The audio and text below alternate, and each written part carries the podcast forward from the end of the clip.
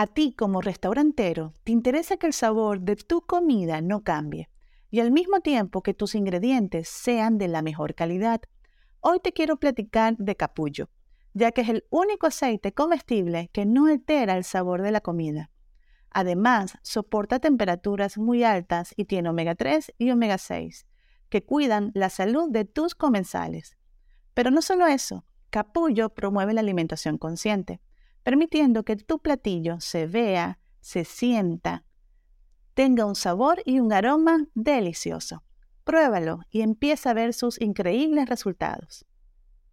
Esas emociones son las que conectan con el público, las cuales pueden compartir, tales como tu local, instalaciones, platillos maravillosos, pero también lo que está detrás de ese entorno. Es aquí donde entra la seducción a tus clientes, muestra la esencia de tu negocio gastronómico y lo que te hace diferente. Soy Valentina Salazar. Mi pasión, el marketing y la gastronomía. Bienvenido a mi espacio Marketing Gastronómico sobre la mesa. La industria de restaurantes está entrando en una nueva etapa de cambios sin precedentes. Los avances de la web en el ámbito social y el aumento de uso de los dispositivos móviles han propiciado un enorme impacto en los restaurantes y negocios de comida, siendo uno de los sectores que más pueden beneficiarse de las redes sociales. Bienvenido a mi nuevo episodio. En esta oportunidad sigo compartiendo sobre las historias. El food telling, la historia detrás de tu negocio. Conéctate con tu público, comparte lo que te hace diferente, la propuesta gastronómica que ofreces y llena de personalidad al concepto que brindas. Cada día estamos inmersos dentro de tanta información en Internet a través de las redes sociales que si queremos resaltar la información que transmitimos, qué mejor que a través del food telling, historias, anécdotas y mensajes de los alimentos, productos y personas involucradas. En esta oportunidad te compartiré cinco puntos para aplicar. El punto número uno. Identifica tu público objetivo. Define cuál es el perfil de las personas a la que va dirigida tu propuesta gastronómica, sus gustos y sus comportamientos. Muchas veces pensamos, no, todo el mundo me va a comprar mi hamburguesa, pero no es así. Necesitamos identificar cuál es el público al que vamos dirigido. Punto número dos. Comparte tu historia. Todos tenemos algo que contar. Desde tus inicios, las tendencias que te apasionan como cocinero o destacan a tu restaurante. El proceso de los platillos, el producto local que utilizan y destaca la participación de tu equipo de trabajo y proveedores. Punto número 3.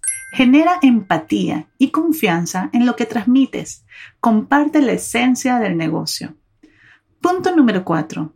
Escribe las historias de personas para personas, humanizando lo que compartes.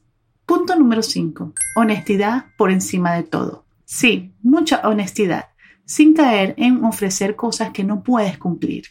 En las notas de este episodio, que es la descripción que ven aquí abajo, les voy a compartir tres links de videos de YouTube. Uno es del restaurante Tierra y Cielo de la chef Marta Cepeda, que la conocí hace años en el restaurante del chef Dante Ferrero cuando él estaba aquí en Monterrey. Me encantó su historia y empecé a investigar de ella. Hace años encontré este video y me pareció maravilloso. En este video de la chef Marta Cepeda, donde narra el origen de su inspiración para la cocina, la magia del campo, dando protagonismo a las personas del campo y todo el proceso artesanal del producto, enriqueciendo la magia gastronómica. El segundo video que les comparto es del restaurante Aponiente del chef Ángel León, conocido en España como el chef del mar. Lo conocí también en un evento donde dirigí las redes sociales que se llamó Paralelo Norte. Él estuvo presente en uno de esos paralelos.